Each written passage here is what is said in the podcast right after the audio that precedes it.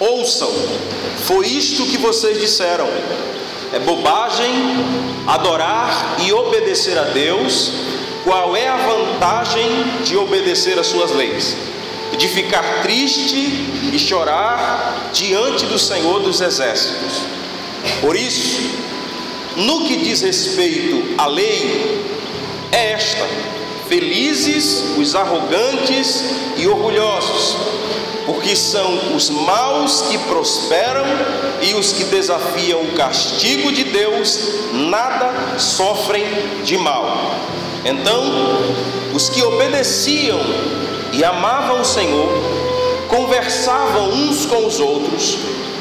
O Senhor tinha à sua frente um livro em que registrava os nomes dos que lhe obedeciam e honravam o seu nome eles serão meus, diz o Senhor do universo. No dia em que eu preparei, não deixarei que sofram, como o pai não castiga o filho obediente.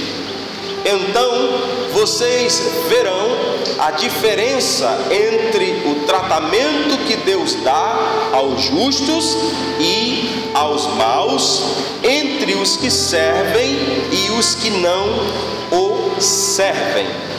Amém? É diferente aí da sua tradução? Muito diferente? Acredito que não. Alguns termos mudam um pouco, mas o sentido é o mesmo. Meus irmãos, esse trecho está extremamente conectado com os versículos anteriores. E eu vou fazer uso em alguns momentos ah, do comentário que eu tenho utilizado, vez por outra, há momentos em que eu faço uso, há outros momentos em que eu prefiro ficar com uma visão panorâmica do texto e fazer as minhas próprias impressões a respeito da leitura, da leitura que estou fazendo. Mas algumas observações são importantes quando é, introdutoriamente observadas à luz desse trecho dos versos 13 a verso 13 a 18. Uma delas é que as aparências, as aparências enganam. É, há uma colocação de que o joio pode até parecer com o trigo, mas nunca será o trigo. E para aqueles que conhecem, com certeza a distinção entre um e outro, haverá detalhes em que quem trabalha é, com esse tipo de cereal vai perceber a diferença no brotar e no surgir. Essas observações vão ser colocadas e é importante é, colocar aqui como introdução é, no texto de forma geral. Outra observação aqui que é feita é que as reações de uns vão diferir da outra, principalmente quando a gente observa, como eu fiz aqui a pregação dos versos 10 em diante, quando Deus desafia o povo a respeito da entrega dos dízimos e faz promessas com relação àqueles que assim procederem, mas que em contrapartida, aqueles que obedecem serão abençoados, quanto que aqueles que são perversos, eles vão escarnecer. E aí a gente percebe a verdade do que diz, se não me falha a memória, capítulo 4, verso 12 de Hebreus, que a palavra do Senhor, ela é como uma espada de dois gumes. Para alguns, ela vai produzir o efeito almejado, ou seja, vai levar e conduzir ao caminho da vida, e para outros vai levá-lo conduzir ao caminho da morte. De modo que a pregação da palavra, ou a palavra do Senhor, sendo dita, transmitida, comunicada, proclamada, ela vai produzir sempre os dois efeitos: trazer vida, tanto quanto trazer morte, não importa como. E vocês lembram que eu já disse aqui em outra ocasião que para aqueles a quem nós proclamamos o Evangelho, mesmo que de pronto e de imediato eles não aceitem, mas eles ouvirão e aquela palavra vai trazer e promover condenação. Ou que eles não queiram se submeter ao Evangelho de Cristo. Por isso, sempre, sempre, sempre, sempre, a palavra do Senhor vai produzir efeito. Assim como produziu efeito naqueles que estavam ouvindo as acusações de Deus em relação às atitudes que estavam sendo tomadas no que ele estava apontando como sendo a pecaminosidade. E outro pecado que é apontado aqui está no verso 13, quando Deus fala da arrogância e do orgulho que eles estão tendo E a observação aqui que a gente pode fazer e, e comparar é a postura daquele que é perverso e daquele que é justo. Qual é a diferença entre aqueles que são justos e a diferença daqueles que são piedosos, daqueles que ouvem ao Senhor? Primeira observação aí é essa postura de afronta. Perceba que no verso 13 Deus está dizendo: vocês são arrogantes, vocês são orgulhosos, vocês são pré-potentes. É uma espécie de atrevimento espiritual que eles estão tendo para com Deus e ainda replicando, questionando, perguntando, e Deus falando mais uma vez, dada a insensibilidade demonstrada para com o próprio Deus, e eles questionam o que temos falado contra o Senhor. Mais uma vez a acusação, e Deus veementemente no verso 14 diz: Ouçam, foi isto que vocês disseram, é bobagem adorar e obedecer a Deus. Qual é a vantagem de obedecer às suas leis, de ficar triste e chorar diante do Senhor dos Exércitos? Poderíamos parafrasear em tons dentro da contemporaneidade de que seria a pergunta que talvez alguns dentro da comunidade da fé, ou mesmo daqueles que não são do reduto aos quais nós pertencemos, de que realmente vale a pena servir a Deus? Realmente vale a pena ter uma vida piedosa, vale a pena andar da forma em que nós temos andado, porque eles consideram é, a inutilidade em servir a Deus, como é demonstrada no verso de número 14 da palavra de Deus. Perceba que eles declaram, assemelha-se à expressão do que está contida lá em Jó, capítulo 9, verso 22, quando eles dizem: Tudo é o mesmo. Portanto, ele destrói o reto e o ímpio, quase que dando a impressão da igualdade que Deus dá tanto ao ímpio quanto ao justo. Perceba essa percepção. O capítulo 21, verso 15, diz do, do livro de Jó ainda, vai dizer que é o Todo-Poderoso, o que é o Todo-Poderoso, para que nós o sirvamos e que nos aproveitará se lhe fizermos orações. Não é diferente da percepção daqueles que estão descritos no Salmo de Asaf, capítulo 73. Vocês conhecem a teologia que Asaf desenvolveu a respeito de Deus com relação àquilo que ele olhava à sua volta, aquilo que ele olhava em redor de si. Eu queria que você voltasse os seus olhos só para a gente entender um pouco do contexto daqueles que estão fazendo essas acusações e que não passa despercebido ao próprio Deus. Você olhando para o verso de número 9, você vai perceber Asaf a partir do verso de número 4. Para eles, Salmo 73, verso 4. Para eles a vida é tranquila, e são os ímpios, e sem preocupações. Eles têm boa saúde e estão sempre fortes. Eles não precisam se cansar, nem passam pelos problemas e aflições dos outros homens. Por isso, exibem seu orgulho como se fosse um colar, e a violência lhes serve como uma roupa que cobre o corpo. Por causa de sua riqueza, seus olhos desejam tudo que seus corações imaginam. São perversos por natureza, conversam com muito orgulho sobre as suas maldades e mentiras, fazem ameaças contra o próprio Deus e as suas calúnias se espalham por toda a terra. Por isso, o povo confuso procura orientação com esses homens e aceita tudo o que eles dizem como se fosse água pura da fonte. E ainda pergunta: será que Deus sabe o que está acontecendo? Será que o Altíssimo entende o que se passa na terra? Vejam bem o que acontece com os maus. Eles não precisam se esforçar, vivem tranquilos e suas riquezas aumentam cada dia.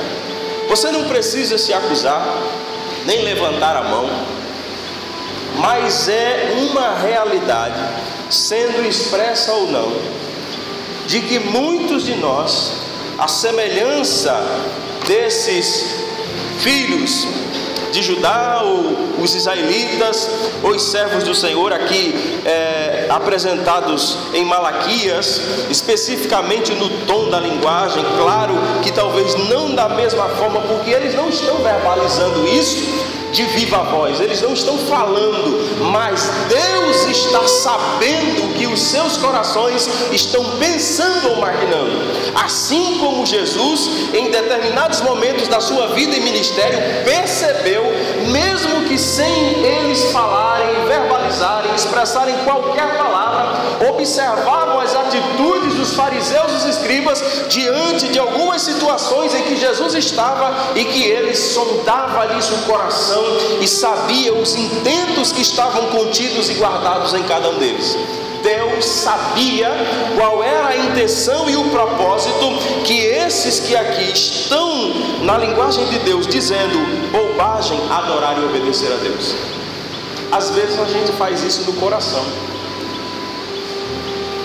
E isso é fruto de um entendimento, e na tradução é, que acredito ser semelhante a que os irmãos têm aí, o verso 14 diz assim: É inútil servir a Deus, o que nos aproveita? Ah, o entendimento e a teologia do aproveitamento daquilo que nós iremos obter se nós nos ah, portarmos de alguma maneira a respeito de Deus, é que Deus vai nos dar algo em troca. Quantas pessoas adentram igrejas em busca de algo.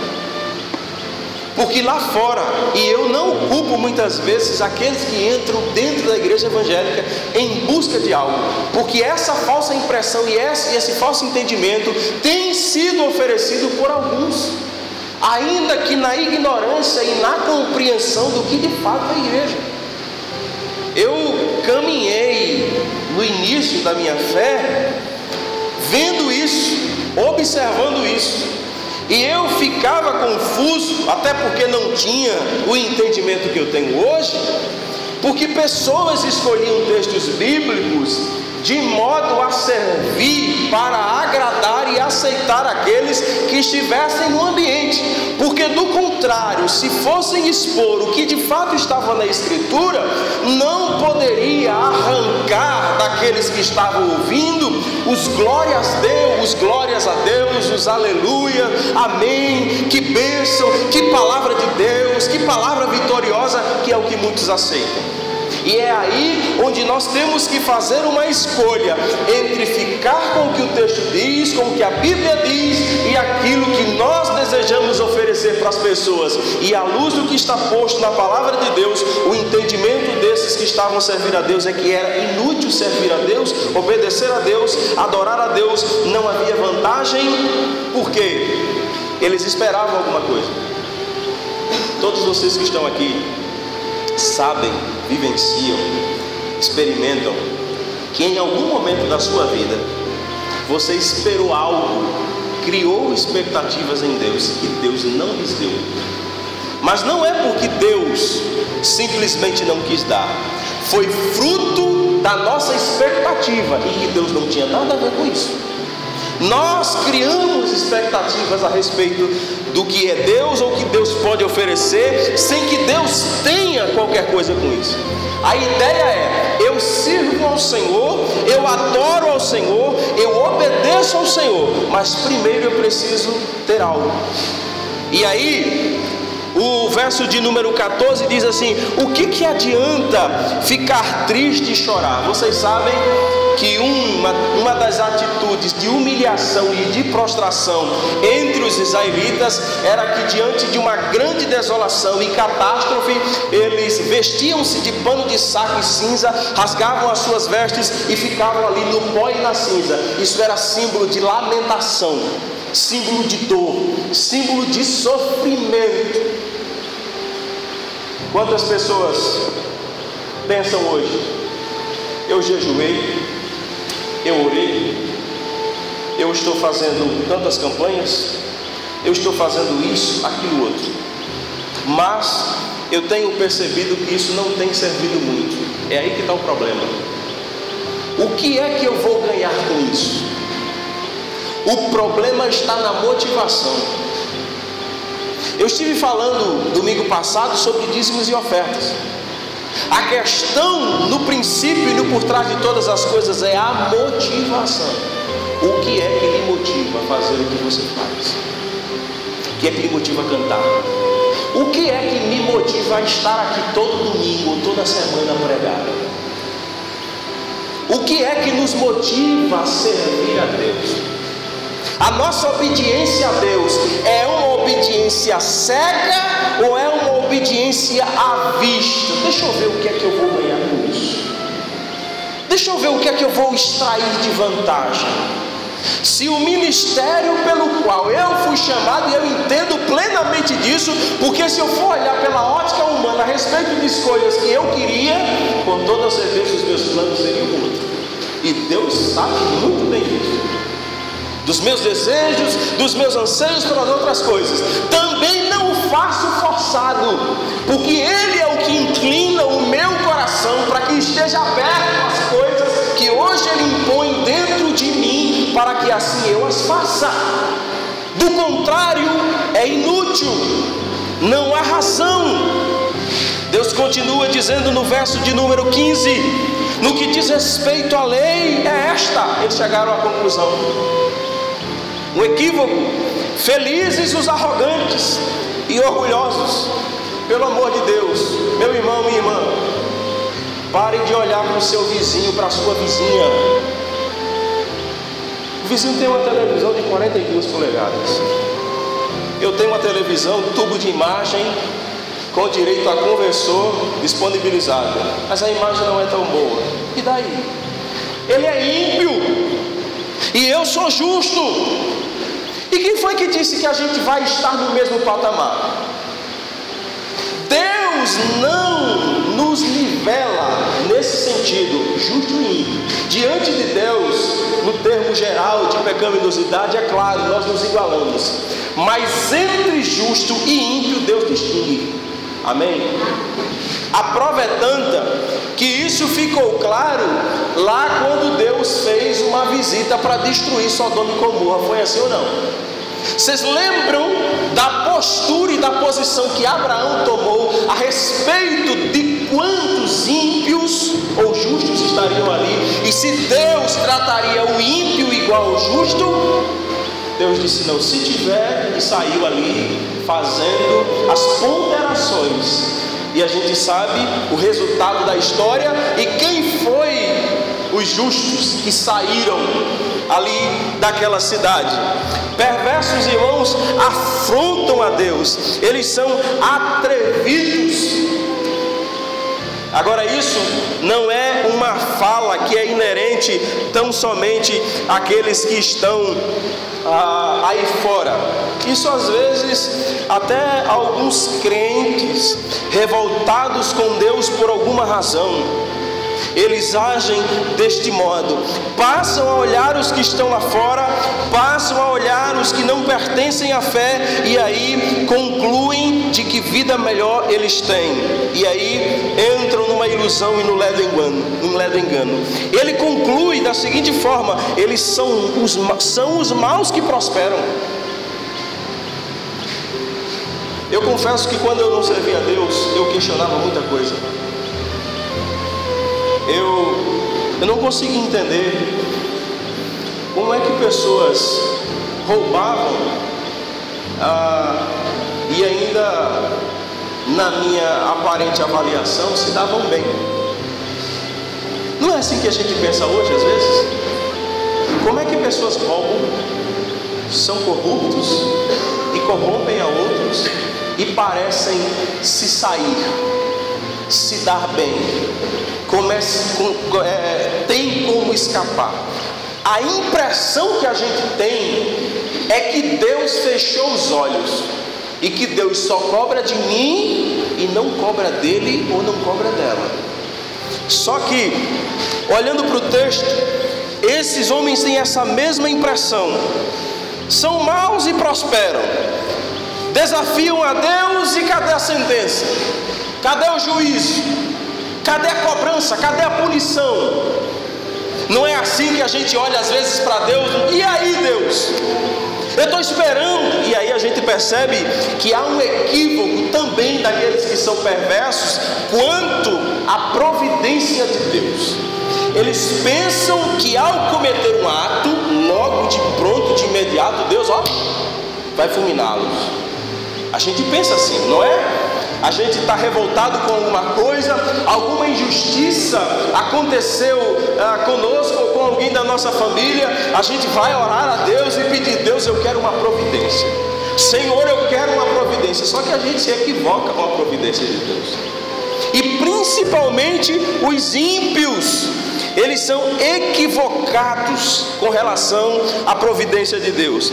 O verso 16 vai dizer assim: os que obedeciam e amavam o Senhor conversavam uns com os outros.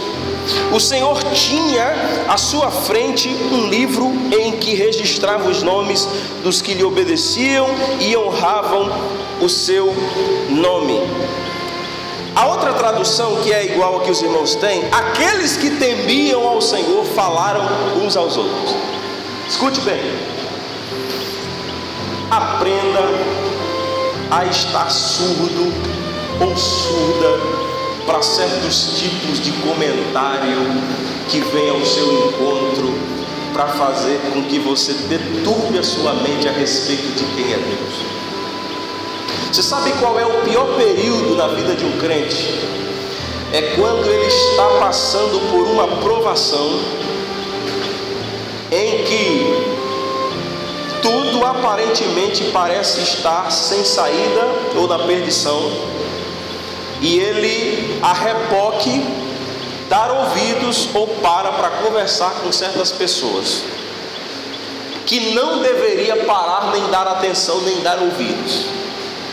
São pessoas que, mesmo ditos cristãos, é muito mais preferível tratar de questões pessoais com aqueles que são ímpios do que com aqueles que são cristãos. Porque não venha me dizer, ou a minha Bíblia está errada, ou essa parte você não leu ou rasgou. Não venha me dizer que Deus não levanta os seus na terra para nos aconselhar. Talvez não seja da mesma comunidade que a gente faz parte. Talvez não seja da mesma igreja. Mas Deus sempre se utiliza de servos seus para nos dar a palavra própria tribulação para que a gente ouvir. Agora, se a gente passa a ouvir determinados tipos de pessoas, é exatamente a percepção a respeito de Deus vai ser essa. Sabe? É a percepção da troca. Eu dou à medida em que o Senhor der. A gente faz um negócio, a gente faz um acordo. Só que aqueles que temiam ao Senhor falaram uns com os outros, ou seja, eles tinham comunhão. E aí o texto vai dizer que o Senhor atentou e ouviu. Deus ouve, meus irmãos e irmãs. Quando nós nos reunimos entre irmãos, entre aqueles que são da comunidade da fé, para falar de coisas que de fato Ele se agrada, para mesmo que tendo a percepção daquilo que está acontecendo à nossa volta, que causa uma revolta, porque causa mesmo, mas a gente não dá ibope a tudo isso que está acontecendo, e ao invés de perder tempo e gastarmos tempo com isso, a gente vai perder tempo e gastar tempo com irmãos e com irmãs da fé, para falar de quem é o Senhor e o que Ele é poderoso para fazer, apesar de tudo isso, e sabedores de que. Aí é interessante o que parece usar a linguagem do que mais ou menos aconteceu lá ah, no livro de Esther, quando diz na segunda parte do verso 16: O Senhor atentou e ouviu, e um memorial foi escrito diante dele. Vocês lembram que lá naquele acontecimento da conspiração contra o rei Assuero, se não fosse o registro, as crônicas pelas quais se escreviam os feitos, Mordecai jamais teria sido lembrado. Vocês lembram disso? Vamos lá, para a gente só lembrar desse texto, lá em Esther, capítulo, deixe-me abrir aqui só para ver, acho-me, acredito que seja o capítulo 6.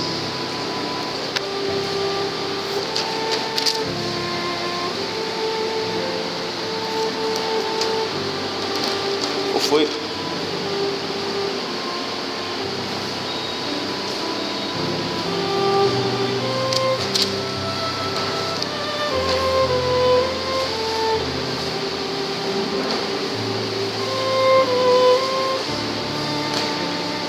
Eu não lembro o capítulo, eu só lembro do capítulo 6, porque é o, naquele dia, deixa eu ver se é esse.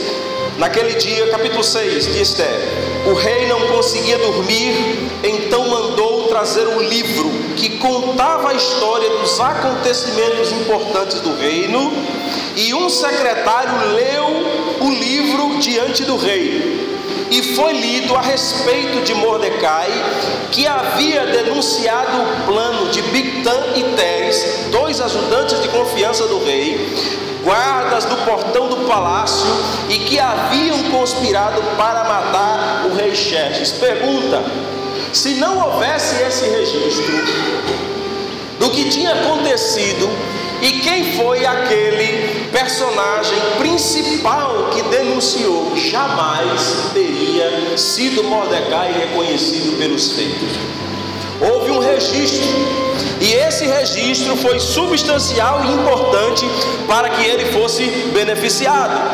Em relação, voltando para o texto, verso 16 do capítulo 3 de Malaquias, em relação às orações e às conversas que nós temos, elas são registradas diante de Deus e para aqueles que são lembrados, para que o Senhor se lembre dos seus nomes. Meus irmãos, olhe bem, preste atenção. As suas queixas, o Senhor não as ignora. Amém? Mesmo aquelas que são queixas mesmo, mesmo aqueles sentimentos que nós temos diante de Deus, que não é de um momento de alegria, porque as nossas orações, orações, se eu tenho uma noção de que oração é uma conversa, essa conversa vai envolver tanto júbilo, alegria, quanto frustrações, tristezas, desilusões, impressões que nós temos várias. Isso Deus observa, mesmo que não necessariamente se fazendo presente como um próximo, como alguém próximo, como um irmão, uma irmã. Isso é registrado diante do Senhor, perante o Senhor. O texto prossegue dizendo aqui, a respeito desse, de que o Senhor contempla, assim como um livro de registro que está diante de si. O resultado para com este é que eles serão meus, diz o Senhor do universo, no dia em que eu prepararei, não deixarei que sofram como o pai não castiga o filho obediente. Aqui mais ou menos faz menção do que vai vir no capítulo 4. Mas o que Deus está dizendo aqui é que Deus distinguirá e fará daqueles que agem dessa forma, que ao invés de dar ouvidos àqueles que estão ignorando o fato de quem é Deus e que tem uma percepção errada a respeito da troca ou, ou, ou da barganha para com Deus, Deus vai reservá-los para si e ao reservá-los para si, lembrará no dia do juízo que trará punição sobre aqueles que são desobedientes. A questão é, fator tempo, né, que a gente se preocupa. A gente sempre acha que o Deus que governa o mundo, que governa o universo, ele, ele age de acordo com o nosso programa e de acordo com o nosso cronograma. Mas isso não é verdade. A longanimidade de Deus está aí para comprovar a realidade desses fatos. O que se diz no verso seguinte é que a guisa de, da finalização e da conclusão é que vocês verão, e é aqui onde há o ensino geral desse trecho, verão a diferença entre o tratamento que Deus dá aos justos e aos maus, entre os que servem e os que não servem. A palavra de Deus fala de promessas. A palavra de Deus fala de bênção e fala de maldição. Bênção para os obedientes, bênçãos para os que obedecem, bênção para aqueles que atentam para aquilo que o Senhor tem. Assim como ele falou das bênçãos provenientes daqueles que deveriam obedecer com relação às acusações que Deus faz e comprova o que está acontecendo, assim também para aqueles que obedecem haverá promessas. E principalmente no dia em que Deus há de marcar o um encontro para com os ímpios, para com os impenitentes, Deus fará distinção. Não se iluda. Deus, diferente de nós, não nos trata conforme a gente acha ou pensa. No dia em que Deus pesar na balança entre ímpios e injustos, entre ímpios e justos, melhor dizendo, entre os retos, será um, um, um pesar de maneira é, em retidão, de maneira em que a sua fidelidade e não a parcialidade exercerá profundamente. Haverá consequências para os que são ímpios e haverá bênção também, como consequências também para aqueles que são justos e servem a Deus. Portanto, saibamos disso que Deus distingue os seus. E meus irmãos, tomemos cuidado exatamente com esse tipo de pensamento. E qual é, como é que eu posso dizer, a receita ou o remédio para a gente se policiar com relação a isso? Eu aconselho a gente ler a palavra de Deus. A palavra de Deus é aquilo que vai nortear a mente da gente. Às vezes eu, eu me sinto constrangido quando eu estou conversando com algumas pessoas e a noção a respeito de Deus é só de um Deus de bênção, sabe? É só de um Deus que ele sempre vai ser aquela pessoa que vai estar disposta a me dar alguma coisa. E que eu devo estar na igreja em busca de alguma coisa, em busca de algo. E não é isso. Nós viemos aqui para adorar a Deus. Nós estamos aqui para cultuar a Deus. Eu estou aqui prioritariamente para exaltar a Deus, para cultuar, para reverenciar ao Senhor, para prestar o culto que lhe é devido e a me abençoar com bênçãos materiais, sim ou não, caso Ele queira ou não. Caso Ele queira fazer isso agora, caso Ele queira fazer isso posteriormente, isso fica a critério dele. E Ele sabe a motivação dos nossos corações e sabe tanto que muitas vezes elas são frustradas. E na hora certa, no tempo certo, no momento exato, Ele faz conforme a sua fidelidade. Não é porque você dá o dízimo maior, não é porque a sua oração é muito longa ou bem formulada. Ó oh Deus, Senhor do universo, da terra, tremendo, grande poderoso. A gente não impressiona Deus. Salvação é graça do início ao fim. Nós não somos os justos, nós somos declarados. Isso não me torna um santo impecável. Pelo contrário, a prova disso foi um pecado que você cometeu na mente que ninguém sabe, mas você cometeu. E ainda assim você se pergunta: como me apresentarei diante de Deus? A graça cobriu. Aleluia. A gente não deixou de pecar. No sentido das intenções, das motivações, a graça cobriu. Talvez não no potencial, e mesmo quando nós, nós não fazemos, a gente sabe que a gente tem um advogado justo. que intercede junto ao Pai e que assim nós somos beneficiados. Por isso, eu prefiro aceitar e aceito, e Ele me convence de que isso eu devo aceitar. É pura graça. É só ela que cobre os meus defeitos, que não é conivente com as minhas falhas, os meus defeitos ou pecados, corrigindo-me a cada dia, para que eu possa estar semelhantemente a Cristo, para a glória de Deus Pai. Amém? Essa é a palavra do Senhor para nós essa noite. Nós aqui terminamos esta sessão e o próximo domingo nós caminhamos para esses seis versículos do capítulo 4, em nome de Jesus. Fique de pé.